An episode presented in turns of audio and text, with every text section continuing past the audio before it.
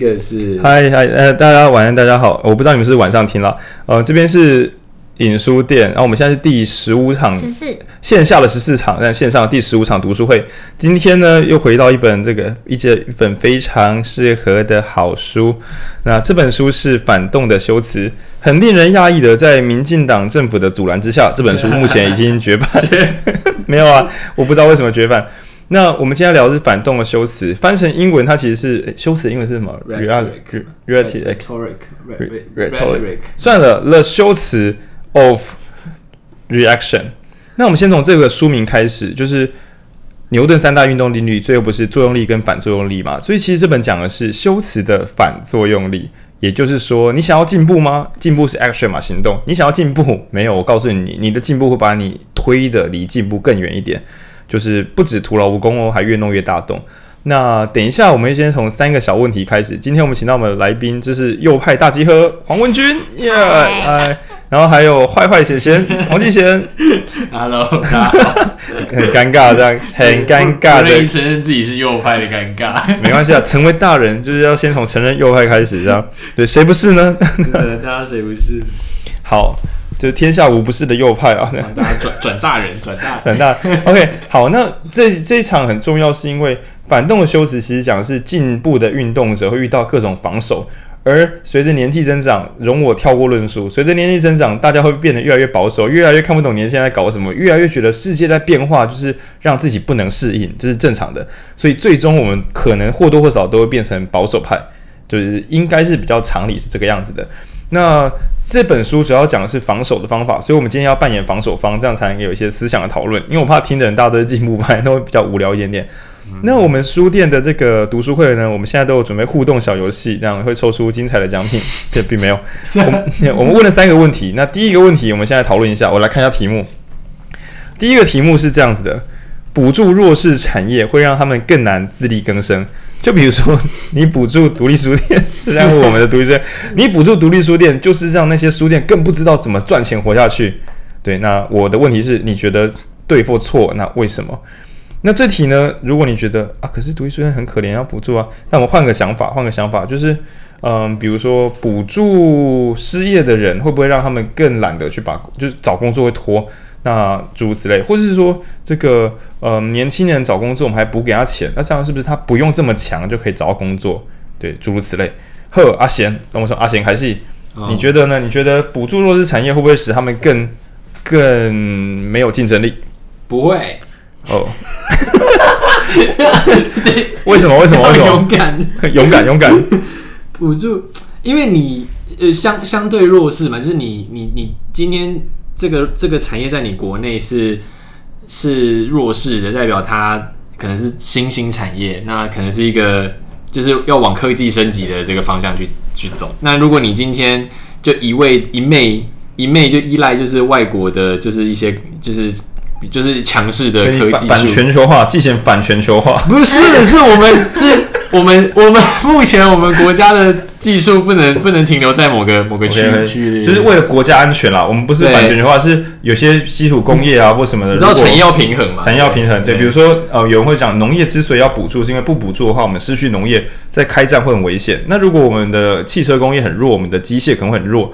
所以玉龙虽然一台车都没有卖到国外，可是补助它也是应该的。干那内，好，但是反正我们大致上来讲，之前觉得补助这件事情会让体质变弱，嗯，不一定，就是为了救体质才补他的啊。对对，对，那那文君怎么想？文君怎么想？我觉得不一定诶，我我觉得我比较认同之前刚刚说，如果它是新兴产业，我觉得新兴产业。可以，但是如果是补传产，就会就是应该说 独立书店，它弱势的 独立书店，对啊，弱势的原因就是它如果本来本该被市场淘汰的，然后你还硬让它撑下来，我觉得就没有什么意义吧。好，那这集也是我们会放个连接，欢迎大家懂内我们的书店，用市场的力量来拯救这样一个好的独立节目，这样。好，那我们今天在白天呃，在晚上读书会的时候，也是问现场的观众，今天来六六七个人，然后我们来聊各自的观点。那有的会觉得啊，他就很弱，你还不补，让他去死这样。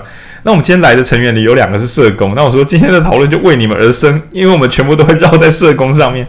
那有的会觉得说很怕补助会不会破坏了市场？我来举个例子，破坏行情。比如说我们是台中啊。爵士音乐节毁掉所有的音乐活动的付费就整个被歼灭，然后还有摇滚台中，还有各县市都会办无所不用其极的各种免费音乐季，让所有想要做一些就是商业转型的朋友都觉得说哇，看你这音乐季要收钱，我办不下去。反而是政府出钱办音乐季这件事情，让音乐季的自由化被削弱，没有拿到政府的案子就剉赛了。因为我自己办。啊，人人家的零元，人家零元我一千两百块，那来我这边干嘛？那我我只好办不下去，对，就反了。你就就就是你可以想象说，健保没有一个，就比如说就是餐饮业，如果今天国家有提供国家食堂，你可以去那边吃饭，那你就知道一般的火锅店为什么很多店家可能就会被大幅削弱，对，因为这个补助反而削弱了整个产业，对，所以有提出这样的论点。那我们这边不是要讨论对错，我们只是先收集一些观点。那我们第二题呢？来，第二题我上面写什么？不管人们关不关心政治，大家的生活都不会变好。OK，我本来想要说，不管你关不关心政治，你都要吃美猪，对或错？好了，开玩笑，就是说关心政治，传统会说什么让让人的生活可以变得更好。可是有些人就是不这么觉得嘛，所以不投票。那我们来聊一下，就是两位觉得关心政治，不管有没有关心政治啦，生活就是不会有什么太大的改变，对，就不会说你投票率高就变得比较好，投票率低就过得比较差，不会这样。然后我先重申一下，各位听众也可以先稍微听，先稍微自己想想看，我们不要这么快开答案，是因为这三题都是那种很难解的题目，所以会吵一直拿出来讲，不是大家什么没有思想，是它真的是矛盾型的题目，对，所以只能够我们问的不是你觉得答案哪个是对的，是你觉得哪一个你比较 prefer，然后为什么，或是有没有好的说，就是不管是正反方，对对，来来来，嗯。关心政治跟不关心政治，好像生活不会什么太大改变。我觉得不是诶、欸，为什么呢？为什么？因为政府力量还是蛮大的，然后就是还是可以做蛮多事的。应该说，我觉得那个那个变化不是立即的，但是。它确实都是有在变化，就是民众的力量堆积成为政府，政府力量很大，所以政府对我们的生活还是会影响，用各种层面性的影响，这样。对啊。OK，那阿贤，阿贤按到看，阿贤，你看刚才阿宁机箱，来，你看阿贤按到看，电台感很 可怕，因为因为生活变好这件事情，你不一定一个一代就感受得到出来啊。那假设你一个人活着活到六十岁。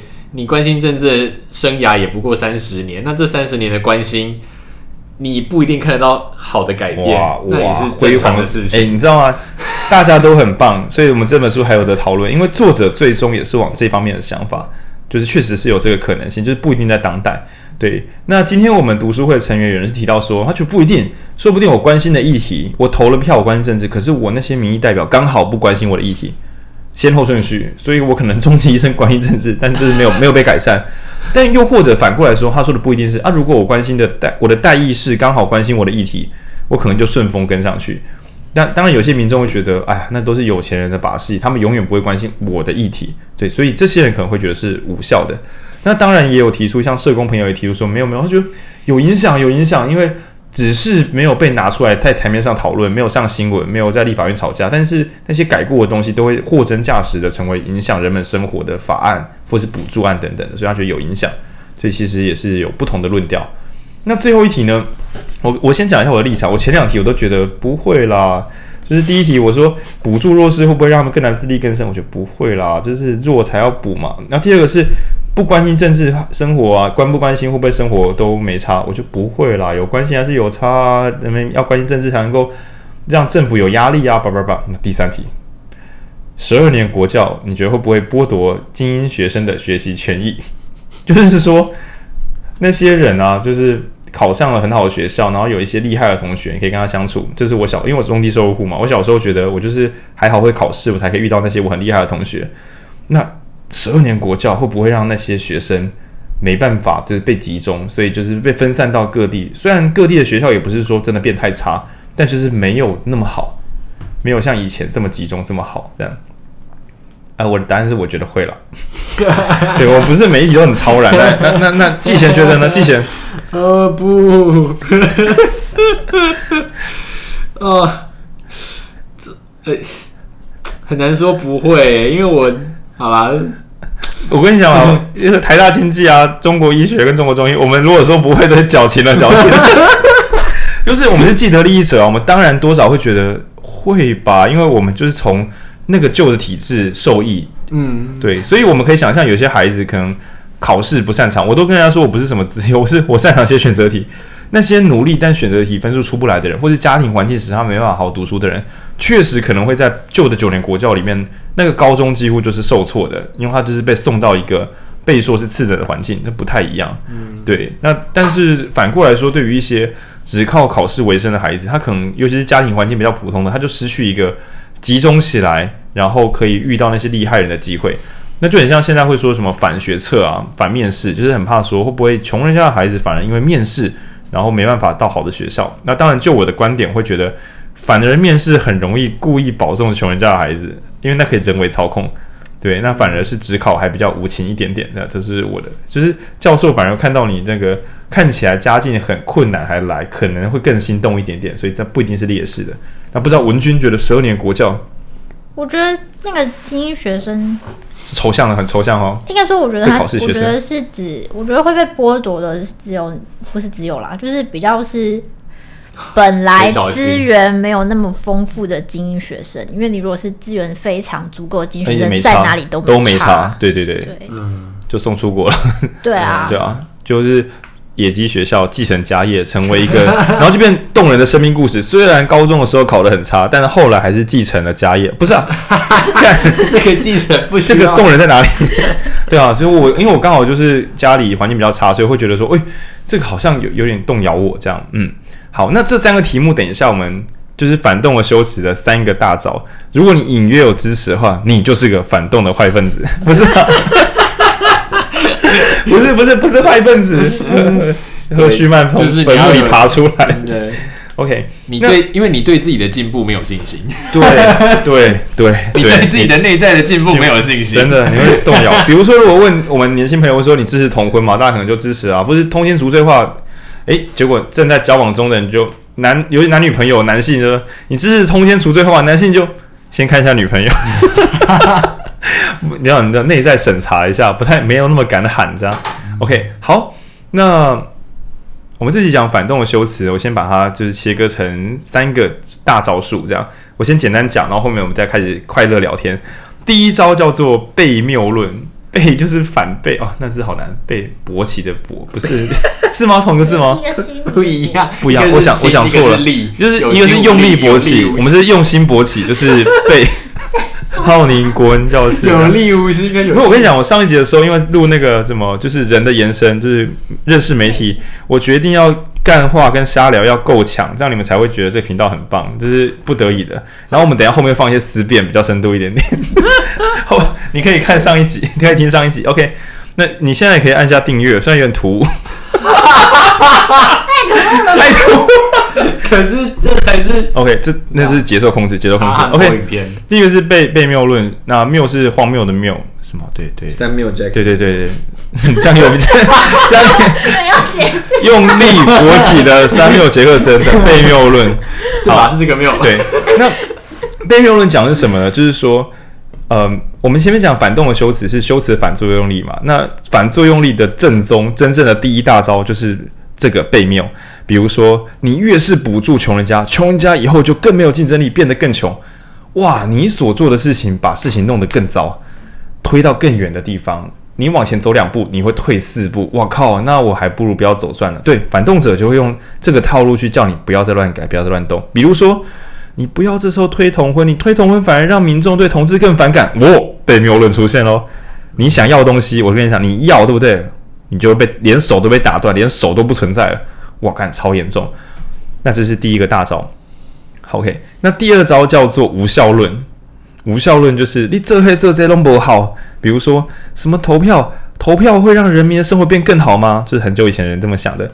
OK，、嗯、所以他们会觉得说，我们的生活应该是跟经济比较有关，跟什么比较有关？我们的阶级就这么固定了，投票又怎么样呢？所以他觉得这是无效的。但无效论还有另外一招无效论，叫做本来就会根本没差。比如说。呃，假设说，诶，我们推过同婚，真的会让台湾人民的那个什么自由跟幸福度上升吗？没差吧？就后来发现有，那他们就会说，本来我们就很幸福了啊，有那个没那个都没差，干的都他在讲。那所以其实，嗯，就无效论来讲，也会有不同的套路。对，就是反正你做什么都没有用，有用也跟你无关，没用你看没用吧，很烦。对，那赫胥曼本人是觉得无效论最烦，他会让所有行动者都很就被被侮辱。诺诺兰的电影一样，没有啦，那是那是宿命论，有，等一下会讲到宿命论，宿命论。然后第三种叫做危害论，危害论我举个例子就是说，你补助独立书店，你有没有想过台中还有小朋友没有营养午餐吃？干什么都换算成营养午餐，那危危害论大概就是这样。比如说我今天晚上我举个例子是。你知道吗，各位听众？当你们先付钱来我们书店参加读书会的时候，台中有一些活动没有人参加活动，然后这真的，因为我们今天晚上是那个失败之夜，Fuck One Night 台中，然后就是本来我们有参与者本来要去，我说对，你看，当你来这里的时候，另外一个活动已经受了伤害，就相当于是你可以跟你的男朋友或女朋友说，我知道，你知道吗？我跟你在一起的时候，有另外一个已经受伤了，好肥啊！危，这就是危害论，危害论，我我我我要让大家清晰的理解它的不同，好吗？对，就是。悖谬论就是我跟你在一起，反而会让我们有一天形同陌路，所以我不能跟你在一起。嗯、哇，你还呃，棒啊！我觉得很，我觉得很美啊，很美哦，很美哦。我之我之所以不跟你结婚，是因为我怕结婚之后我们反而真的不能在一起。说我哦，反动的修辞。然后无效论就是我跟你讲，有没有结婚，对于我们两个幸不幸福是没有关系的。这就是这就是沙特跟。对，没有你不要再衍生，因为你用更你用更困难的东西，哦，沙特跟西蒙波，哇深。然后第三种就是讲那个危害论，就是我跟你在一起的时候，有另外一个人其实在难过。哇，红玫瑰与白玫瑰，哇，我们真的是跨领域阅读，我完全不羞耻的，我觉得这真的没有几个人可以这样子联想啊。OK，那这三种论点呢，构成铜墙铁壁的防守阵线，那甚至很多时候我们会不自觉的使用出来。我们先再强调一次，就是这是反动的修辞。那赫胥曼千交代万交代，不要看到修辞就开枪，那个内容可能是对的，你不要看到修辞就觉得那是错的。我们慢慢来讨论。好，那现在呢，我来解析一下，就是我自己读，我会觉得这这三，哎，这样，嗯，你们有什么要要补充的吗？目前还好，好，OK OK，那我先我先冲一下，因为我现在现在才十七分钟而已，我们大概半小时后可以进瞎聊这样，就坚持录一小时的，OK，就是我在读这三个的时候，我一开始有点难懂，我是故意举一些很极端的例子，但我会觉得好有点难记，因为它很容易结合在一起。比如说你做这个没有用了，而且越弄越大洞，诶，对哦，到底是没用还是越弄越大洞？可是你知道吗？它出越多招，我们越越被打烂。就比如说你这个怎么弄同婚，根本就不会真的提升人权。你看大家还是很讨厌同志啊。我靠，是无效论，而且你们越争取，他们越讨厌。我靠，被谬论。那你争取同志人权之后，你有想过有一些公务员他们那个年金，你都不关心他们？哇，危害论。所以其实出手是会整个连绵不绝。那再讲一个我读这本书的这个地狱梗，就是呃，作者应该是为了怕进步派被反反动派绊绊手绊脚的，所以写了这本书。但我总觉得这本书大大的提升了反动派的战力。对，他根本成为军火商。我看了之后，我都更知道，如果我今天去当执政者的幕僚，我就觉得哦哦，好书值得一读再读，我还不一人发一本。对啊，他本来意思是大家不要用这些小招，但后来你等下我们读书会到后面，你会发现哦，进步派跟反动派都可以用这些小招绊别人的脚，让对方很难讲话，很烦。OK，那回到这三个理论的中心思想，因为我们要知道怎么反破解，就要知道它的中心思想。那我在第一个叫做悖谬论。你越靠近，你就反弹的越远。那这书里面有提到，它有两两层的中心思想，所以真的是坚不可摧。首先，第一层是那种比较保守的、比较有信仰的传统人士，就是相信一些故事啊、星座啊、就是啊大命运啊那些人这样。那那些人他们相信什么？相信神话。神话里面有一个套路是这样的：你越靠近，你你人只要超越神，试着想要超越神，就会被惩罚。就是像是对希腊神话背后装蜡烛的翅膀，对不对？你可以飞，你可以飞，你飞太高，你就会摔下去，因为你翅膀会融化。诶，那个人是谁？我又忘记名字了。那个伊伊比伊鲁斯什么什么鲁斯吧，伊比鲁斯，伊比鲁斯。对，我忘记了。我一直乱讲什么伊卡修斯，然后什么阿比努斯、阿努比斯，开始乱讲这样。阿基里斯。等一下，我一定。没关系啦，没关系啦，反正我觉得这个缺陷也是个美，这样。因为我每次都记得这个故事，但忘记那个人名。那又或者是说，只要嗯、呃，你想要，古代是这样子的，你看像王权，伊卡洛斯，伊卡洛斯，就是统治者会希望人民不要随便想要反抗统治者，所以会编出神的故事，然后说你只要反抗我，其实就会遭受到惩罚，大概是这个套路。那这个其实根深蒂固在很多人心中，就是报应论。你不要自己熊康熊康，比如说大禹治水，就要疏导的，你防堵就会出错。对，就是那种不可以违逆大自然，因为大自然太强大了，你越是想反抗它，就会有加倍奉还的毁坏你。这是一个大论述。那你会想说，嗯，这个有什么厉害的？现在的人很多都没有信仰了，没有新的信仰是什么？新自由主义，自由贸易是新的信仰。嗯，也就是说，从那个从国富论之后。就开始讨论说交易这件事情，这个时候出现一个新的论调，就是看不见的手会自由调控。也就是说，你想要调控政治吗？你想要改变世界吗？如果它不是顺应自然的话，这个自然就会加倍将你奉还回去。所以你越是想要改动它，它越是严重。比如说，呃，台湾的政府觉得，嗯，高丽菜好像菜价变得有点贵，所以鼓励，假设啊，假设，假设，假设他鼓励民众种高丽菜。等一下，你就会看到高丽菜价暴跌，菜丢在路边没有人吃，因为自由市场会有自己的调节，你你动它就会失败。那个神秘的演算法会自己调，你不能够去改它。包含政治也是，时候未到，你越是动手就越反弹。我们还没有准备好民主，你就让大家投票，就会变成送上我们的贵族上断头台，然后内战，我们人民也没有变得更好。这是最最早的论述，这样。OK，那这是第一阶段的悖谬论的中心思想。然后这个其实蛮坚固的，因为比较传统的人会有神话的自然观，而且各地的神话都有类似的因果报应，这真的到处都有。然后你比较相信现代生活，你会觉得对啊，市场自由市场就是选择了自由，右派已经变新的神了。嗯，对。那你相信新的神，还是相信旧的神，还是像那些有那个叫什么犹太为什么？就是金钱就是你的神，合而为一呢。所以确实这个东西是蛮它的那个反弹感。对，它那个反弹感是它的核心论述。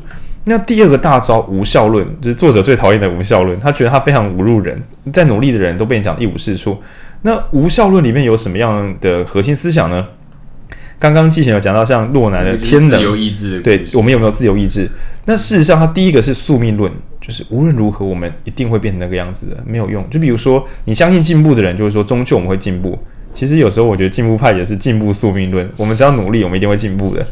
对，我们民主只会越来越前进。想不到香港没有普选权了吧？想不到吧？对啊，就其实民主应该还是进步都会起起伏伏才是正常的。但是呃，在无效论里面有两种无效论，一种是原地不动无效论，我们怎么样都不会改变；一种是你就放着放着它就会改变了，自然会进步，所以不需要你去特别动动东西，它那个进程是不可修改的。对，该发生的就是会发生。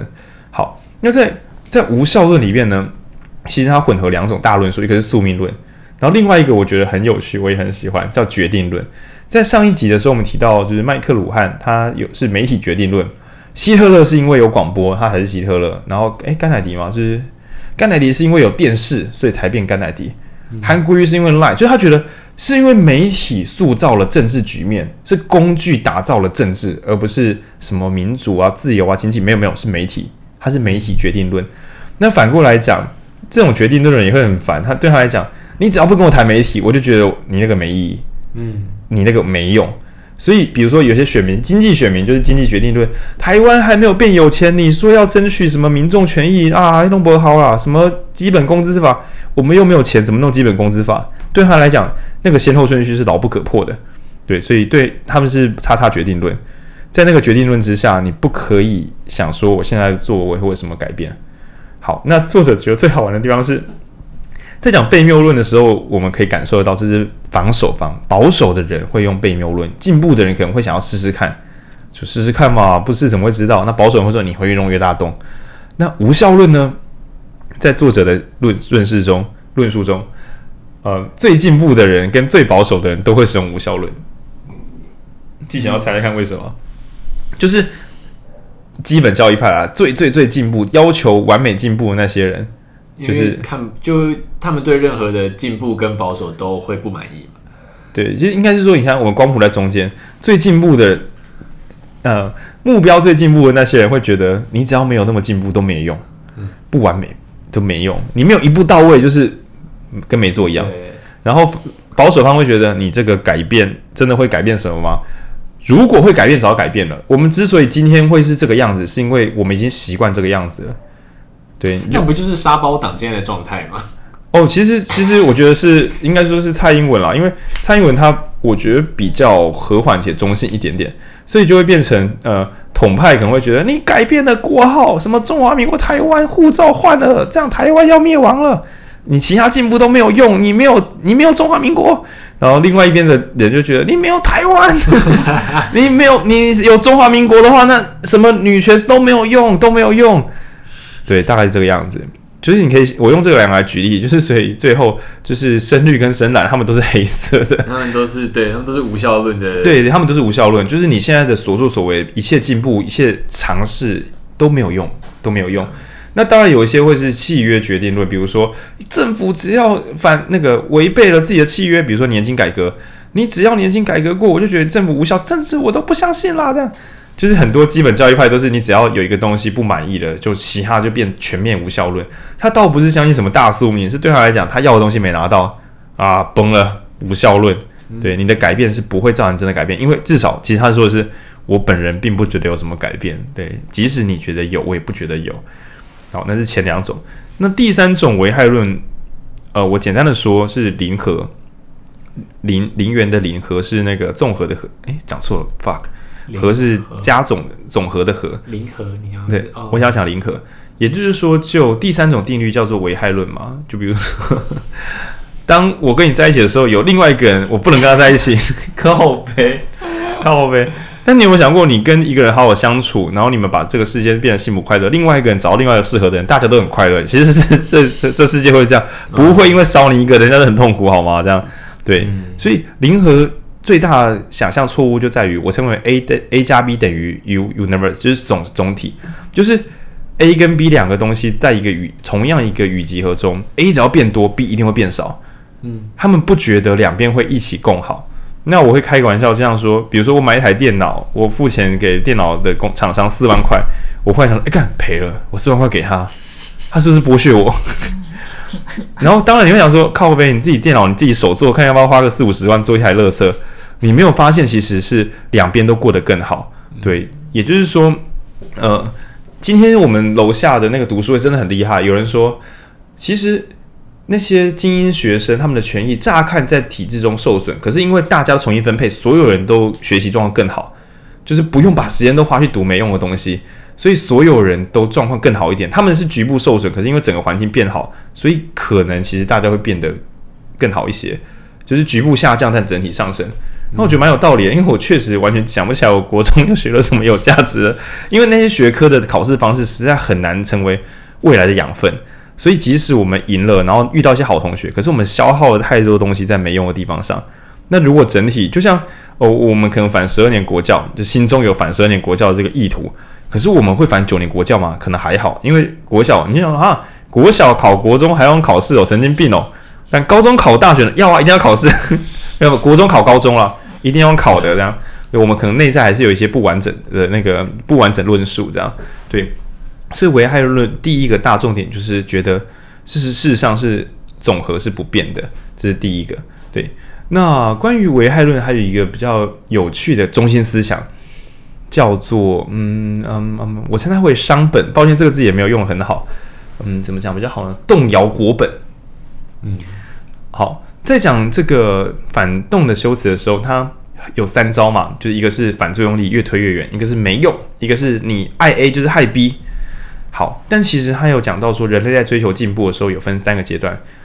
一开始我们都是大家都是奴隶啊，领领主跟农奴，就是有阶层有阶级，有些人是没有人权的，杀死奴隶不算是什么违法的事，他本来就不是个人。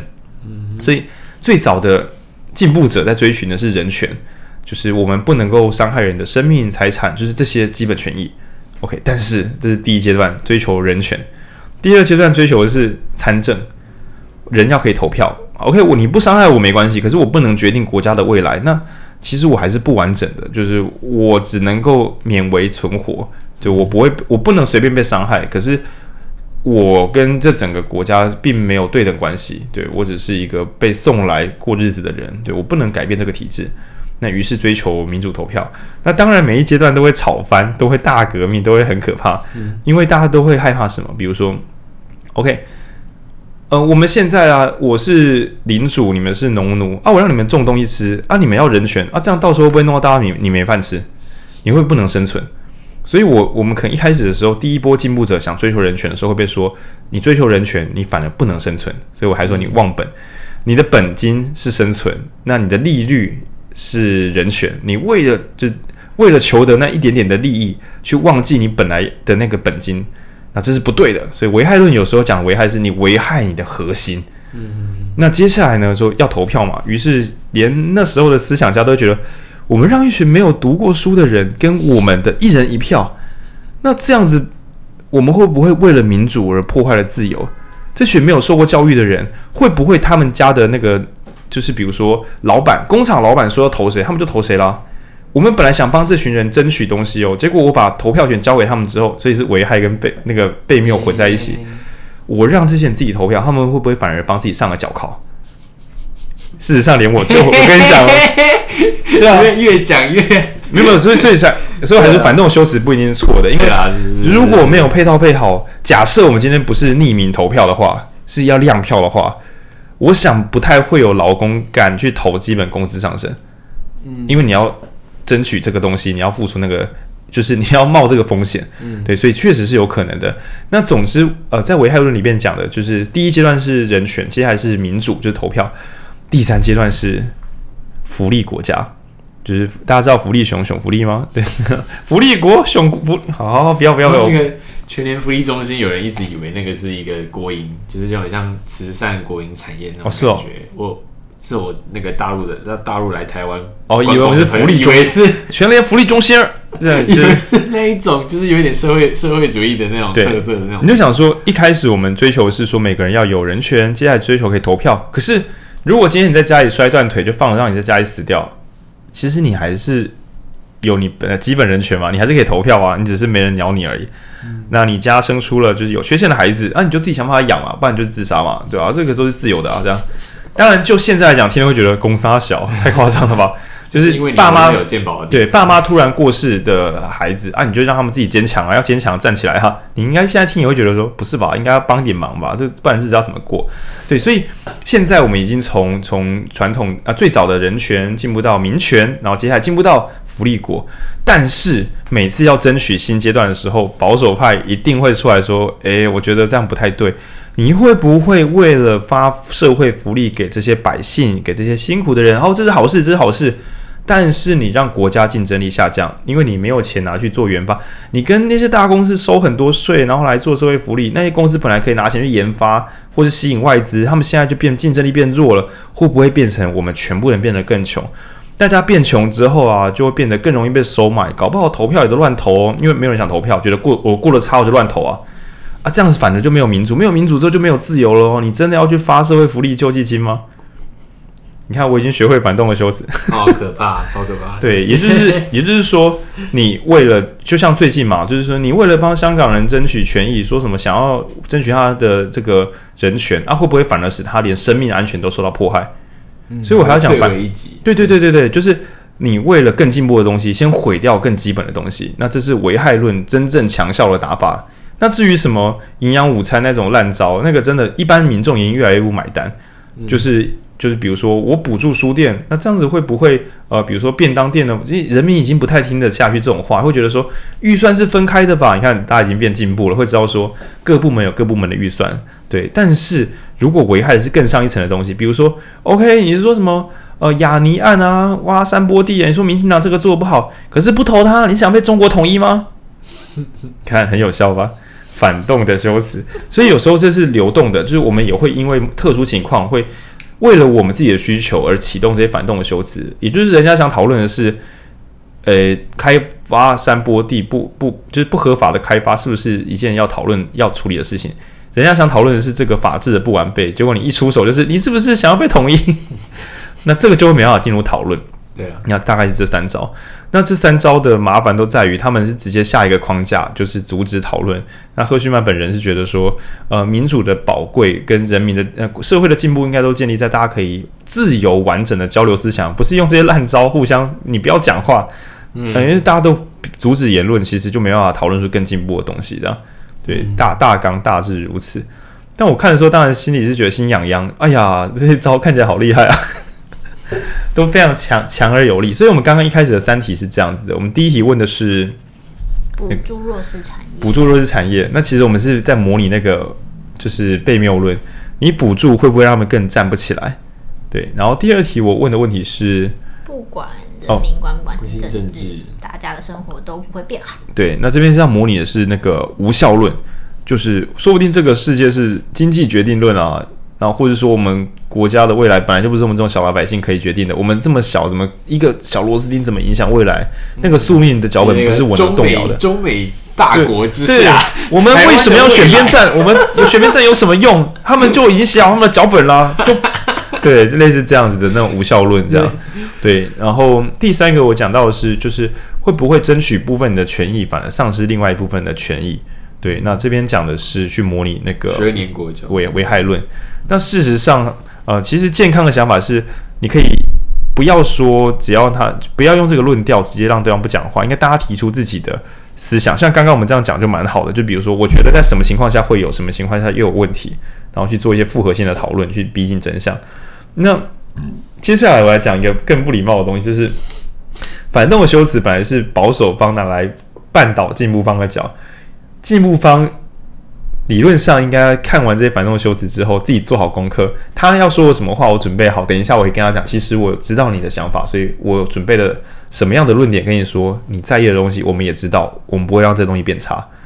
就是比如说成绩好的孩子，家里清寒的孩子，我们还是有配套，就不会说真的让他的竞争力下降。这个我没有想过，应该良性的话应该是这样。嗯，我知道你的反动修辞来自于真心的担心。那当然，你会有你的背景思想，比如说你相信自由市场，或你相信叉叉决定论，或是说你相信那个资源会排挤。OK，我为了你这些想法，我帮你做配套。但事实上，我觉得进步派有时候心也会累，就是一天到晚还要再帮你，就是想那么多，怎么样去说服你。所以进步派有时候也逆向用反动的修辞来阻止防守方，比如说，嗯。我们假设讲危害论好了，就是你补助这个会不会造成新的危害？那我可能反反过来说，就呃，比如说，嗯，你如果关心这些香港人，反反而会不会导致那香港人有生命安全的危险？那我可能就会反过来说，你连这个都不关心，到时候连台湾人被偷偷抓海关你都不知道。嗯，你危害我，我就用危害论危害你的危害论。乍看之下好像是一个理性的思辨，但其实是互相用烂招在绊对方的脚。对，对，你可以并用啊。对啊，对啊，就是你说我无效，我就说你这样弄才会让我们不能进步，你才无效。对，那其实这反而会变成就是烂烂招大集合，是蛮蛮可怕的事情。嗯、那在历史上，因为这本书里面有提到很多很多的历史观、历史的真实记录，比如说意大利曾经觉得说我们国内经济啊，巴拉巴拉，我们是不是不适合民主？我们要为了经济，是不是先不要民主？结果后来跑出来是因为他们民主黑暗，所以最后经济整个就也烂掉了。就像很多人会想说，中国啊，大市场、大大政府开发，是不是会让大家赚比较多钱？结果最后统计起来跟做研究发现，越民主的国家越经济状况越好。那当然有可能是因为大家自由的思想可以去做整合，发挥出更好的创造，有更好的科技。那这个可以去读我们的第十一集吧。规模就是人们聚合在一起之所以可以发挥创造力，可能是那是有机组合，而不是被组合在一起，那这是不一样的事情。对。那总之，其实这是一本劝世的书啦，不是给大家拿来乱乱搞的。但是实在是，这是一个诱惑，不然就是你看到别人的反动修辞，你会，你会想，如果想拆掉他的反动修辞，可是这里讨论还有一点距离。对，这、嗯、对，因为他也很怕他的门徒看了之后就快快乐乐说：“你这反动的修辞。”然后觉得这这样也没没什么帮助。对，那他他的直观是这样，就他说被谬论是很热情的，就觉得说。嗯，你的行动会导致更多的乱数，更多的混乱，嗯，对。然后另外一边，为那个无效论是非常冷酷的，他会觉得就是反正一切都不会有什么改变，你不要多心了。那这两个论点更更有趣的是，相信不稳定的世界，或相信异常稳定的世界，对这两个背后的观点。那以及呢，在讲悖谬论的时候，其实作者觉得相信会用悖谬论跟你吵架的人，但他都还相信人们会改变，只是不一定会改成你喜欢的样子。嗯，但是相信危害论的人，他真的超讨厌。他说有另外一种危害论是说，因为执行政策的人总是偷偷的想为自己好，自私。嗯，所以那些说公共利益、公共政策，说补助穷人，最后打开低收入户补助，发现里面都是有钱人。就常听到这种故事嘛，就是有能力的人才可以拿到那些资源，所以穷人反而不如让他们去自由市场，因为只要有国家有体制，穷人家就是会被有钱的人更欺负，欺负两次。就为什么饥饿游戏会票房这么好？我觉得是，就是其实到最后，有时候人如果政府没有好好的去做大内宣，有时候人民到最后会有一种嗯无力感，因为所有的在野党都要去证明执政党做的不好。然后会称赞执政党做的好的，在民主国家是比较困难的，大家会想有更好的国家，所以弄到最后有时候会有一种整体灰暗感，就是谁来做都不太好。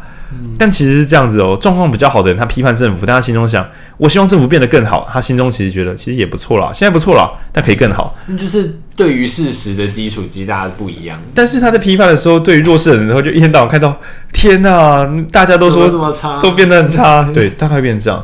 那就像一开始的时候，我们有也有人提到，就像是全球化的问题，就比如说，嗯，很嗯，补助这个会不会压弱那个？那又或者是说，在讲危害论的，呃，在讲那个无，哎，我看反正三种有时候混在一起。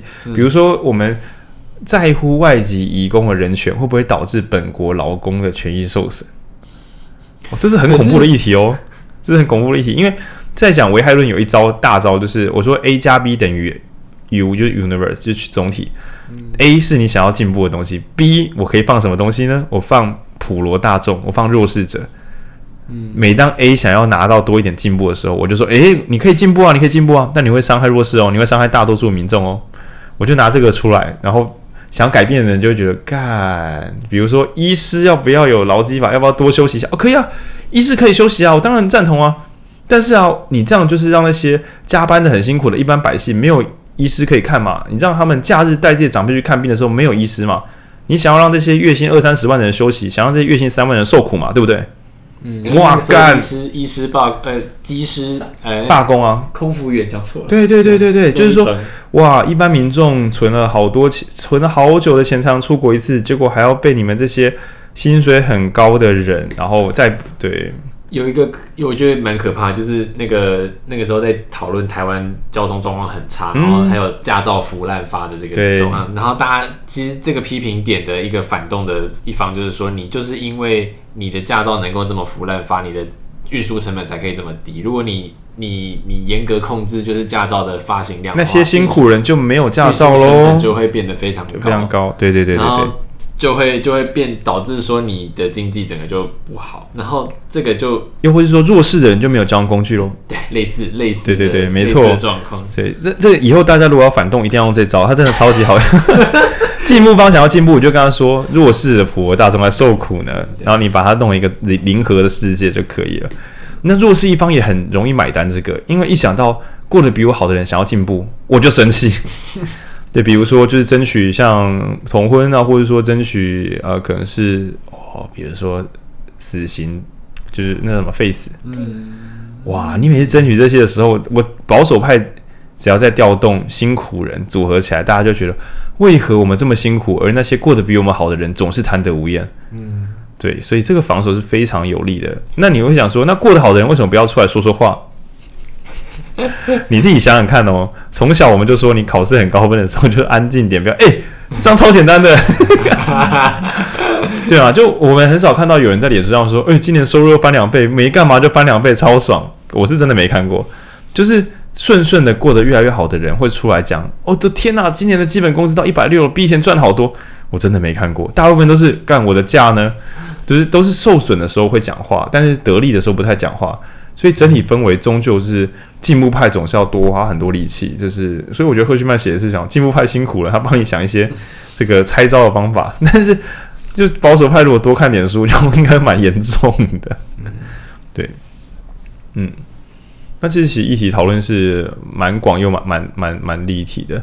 对，那所以在这个局面之下，就会变成以前的国民党他就会拿反动修辞来绑住民进党，那民进党在执政的时候呢？他本来应该拿反动修辞去绑国民党，可是因为国民党太太太废了，所以他就去拿反动修辞去挡实在力量。那因为民众党太自由、太炫炮，也看看不出路径，所以也没有人在防守民众党的。对，那他们有攻击嘛？这样就不太好懂这样。然后时代力量有时候在行动的时候，他又要面对另外一种，就是连时代力量都会觉得左交的一些一般民众，比如说，天啊，如果照他们这样做，政党也不用开了。对，就连实力可能都会，时代力量都会觉得说，有一些人真的照他们这样做真的不行，所以也会说他们哪里哪里是不太不切实际的这样。对，所以他们有在说，呃，内部很内部，这个超超级小众。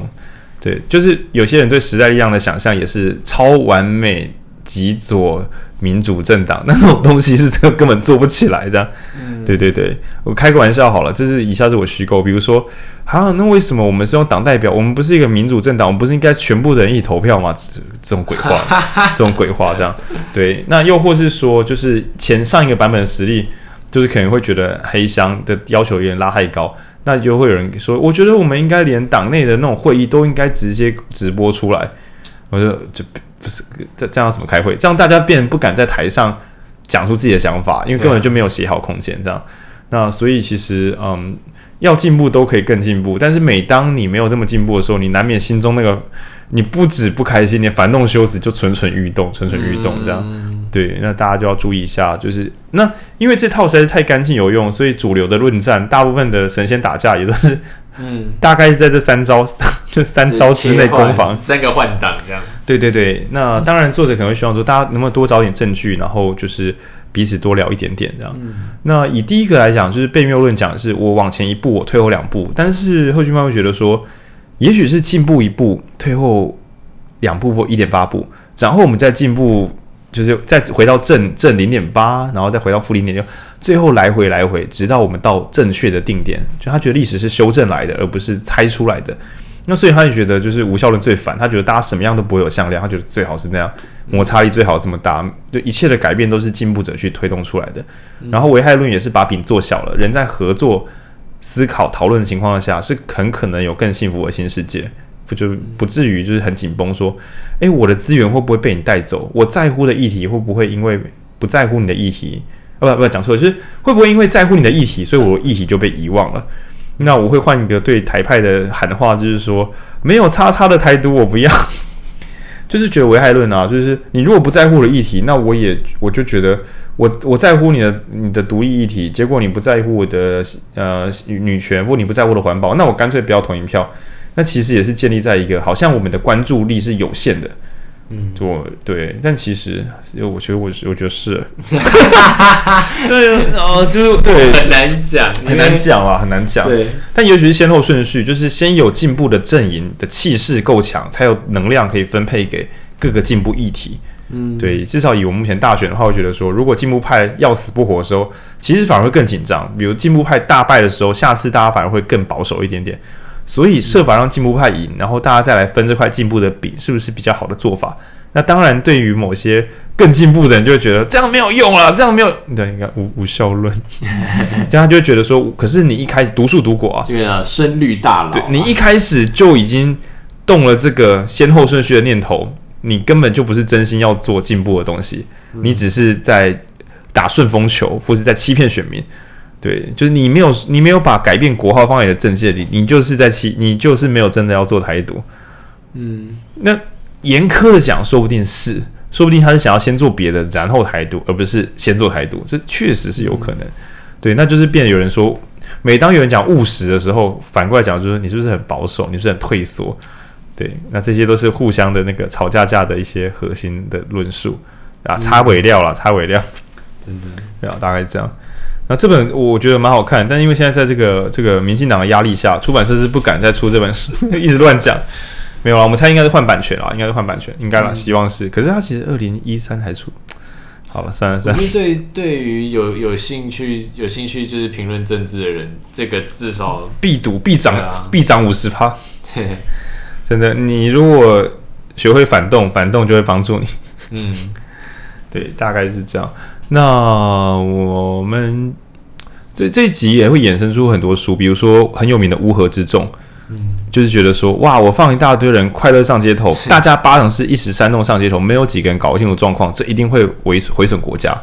那你可以讲那个思想家，当然你就偏稍微反动派一点点，但是当我们看到民主进步的力量，其实很可能转化成，比如说，呃，像之前的就是反反同的那个公投，全部的人我们说好的民主公投，结果它变被小抄公投，这瞬间，我想大家应该多少会感觉到，我们以为的民主在疯狂集结跟动员之下，可能会做出很不理智的决定。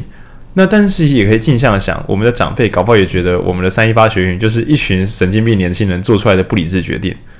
对，那也许你会说，没有我们的话，哪有挡住福茂？那决定论的朋友就说，没有啊，这个主要是看美国吧。美国要让我们活就活，要我们就死就死。我们的挣扎跟努力又有什么用？对，那又或是超超超大宿命论？你看你的民主，你觉得很棒啊？你还不是投了柯文哲，又觉得柯文哲不行？你投韩国又，韩国瑜不行？民主有什么用？对我也这么，我也是这么觉得。我就想说尽力啦，我会慢慢变好，但中间应该还是会一直有失望的时候。宿命的概念。对，那就变成说，虽然会可能会有失望的时候，但你愿意不断的失望，直到看到希望嘛？对，那哦，那你又是相信你的宿命论，就变成你相信会有希望的宿命论哦。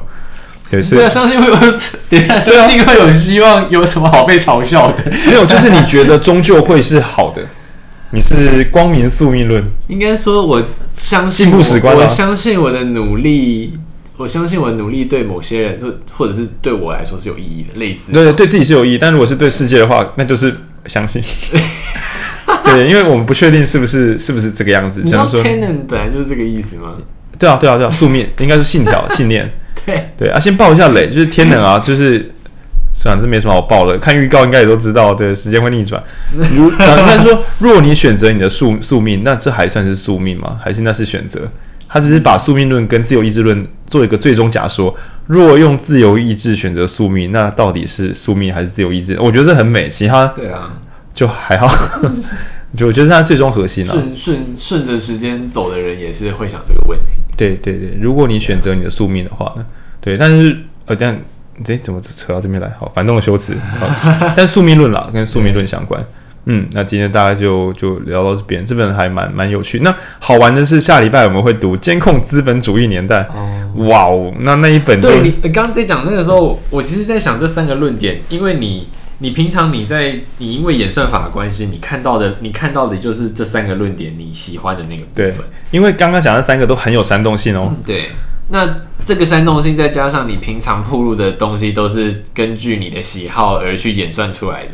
就假设。假设 A、B、C 这三个议题都有写的很好的反动修辞，那你的演算法会告诉会告诉你你最适合你最吃哪一个，就等于是完全对中你。没错啊，没错。你比如说你相信自由市场，你就出现很多被谬论，你就说不要乱动，不要乱改，改了会越越糟。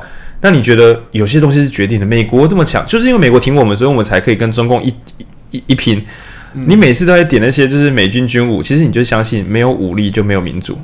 对，你就变这个样子。那最后可能是啊、呃，比如说关于危害论，就是东墙西挖东墙补西墙这种东西，你可能也是喜欢的。比如说，不要再谈香港人，不然我们台湾就没有民主哦。你看，你就是危害论信徒，你是危害论信徒，你相信为了保护更重要的东西，我们就大局啊，为大局着想，我们可以那个小部分的局部战场可以丢失。也就是说，在危害论上什么？嗯，为了铁道东移，几个人的房子被拆掉不会怎么样。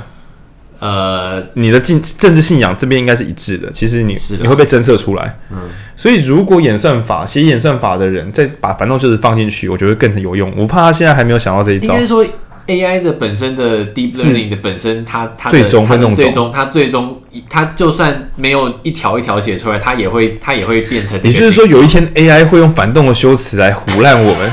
就当我们想要说 AI 是不是太进太进步，他会用反动修辞说，你们就是觉得 AI 太进步才会变得没有这么进步，这样就是 AI 会学会反动的修辞，然后我们觉得哎蛮、欸、有道理的。而且我觉得蛮蛮蛮可怕的，就是像我们几我们几个就是日常还会见面，但是当你所有人际社交都都、哦、都归类在那个都归类在那个软体的演算法里面的话，那你要你又要怎么去？就像我们今天读书会的时候，大家一样的议题还会有不同的观点。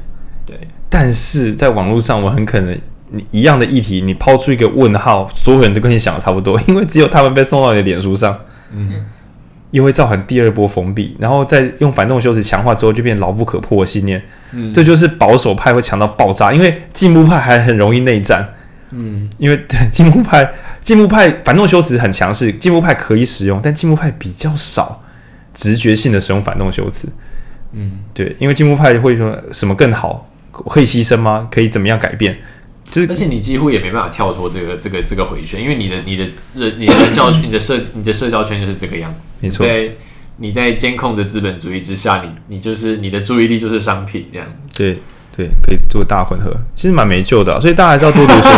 我我跟他讲说，现在听得到这个频道的朋友，我们就是你最后的救赎。对，我们像那种那种那个骇客任务，骇客任务里面就是。我不知道你们还可以听这个频道听到什么时候？欸、你知道那个那个时候，我最近在看那个阿诺很很久很久以前演的那部片叫《魔鬼终结》，Total Recall 啊，诶、欸，就是全面召回，就是他他就是诶、欸，不是魔鬼终结者，反正就是他也有红他也有红药丸的概念，是是。是，就是他他的概念是以就是未来有一个公司，它可以给你一个。旅行组套就是给你植入一个记忆，然后你就、oh. 你就会你就会有那，就是你亲身去火星玩啊，去哪里？哦，oh, 我好像知道这个。对，然后然后阿诺那一天他就选择他想要成为一个间谍。哦，oh. 然后结果那个从那一刻开始，他就变成他就他就他就有点像记忆被触发，他他是一个被删掉记忆的间谍。哦，oh. 但其实是假的，但其实不知道是真的还是假的。对，那中间有一段就是有一个有一个有一个就是。反对方，然后就拿了一个红色药丸跟你说，就是你你现在还在那个梦境实验室里面，我们出错了，然后你赶快吞下这个药丸，然后我们结束这个旅程。哦，对，但是也不知道是真的假的。对，然后我觉得还好，导演没有这么悲观，他他把那个演成坏人。哦，对，那个人是坏人，然后阿诺成功杀死他。但是我直到电影最后一刻，我都还在想说，这到底是不是一场梦？对，也就是说，嗯。其实我们这个读书会，我们会故意挑立立场相反，比如说选择了自由跟刻不容缓，不是选择自由跟这本反动修辞。那以后我们也会读乌合之众。其实也是有一天会发现说，我们的选书很容易选出一大堆书，根本是同一本书，他们这根本是一连串上下有没有对立关系？那我们以为自己读了很多东西，看到很多观点，读了很多网络文章，很多人都说一些我喜欢论点，那其实那都是我的复制品而已，我根本就没有看懂这个世界的真相。那所以我不知道大家为什么会听到这个 Podcast 频道，我们会尽可能的把相反的书，或比如说有的在乎社会，那我们就想说，哎，我们来带一点经济学的书，就是尽量把它扩展开来。那也是很害怕我们自然的演算法把我们自己困住，对，因为这是非常容易的事情。所以我还是说，我们频道是你最后的救赎，对。对，请千万推荐给你所有就是不想被控制的朋友，这样。你看过《骇客任务》吗？对，就是我们问你，你要读这个，你要听我们这个读书频道，还是要顺着你的心去看一切的媒体？对，你可以自己决定这样。然后我现在眼镜反光，跑出跑出两个麦克风。对，但如果是演算法把你带到我们的频道的话，对，演算法把你带到我频道的话，就表示嗯，你可能被控制了。这是什么悲观结论？这这可能是因为是我同温层了。对啊，但这真的很困难啦。我们如何确定自己不是被控制的？意思是一个万年的困难问题，这样。期末预告。对对对，所以资本主义下一期就九月底监控资本主义。哦，我们十月二号要烤肉，听到这里的你可以来私讯我粉砖，谢了，拜。中秋节嘛，礼拜五啊，十月二号那个礼拜五我们不会录，对，我们要过节。好，我们那因为烤肉直播，那讲什么？好了，拜拜拜拜。对，欢迎订阅，对你最终的救赎，拜拜。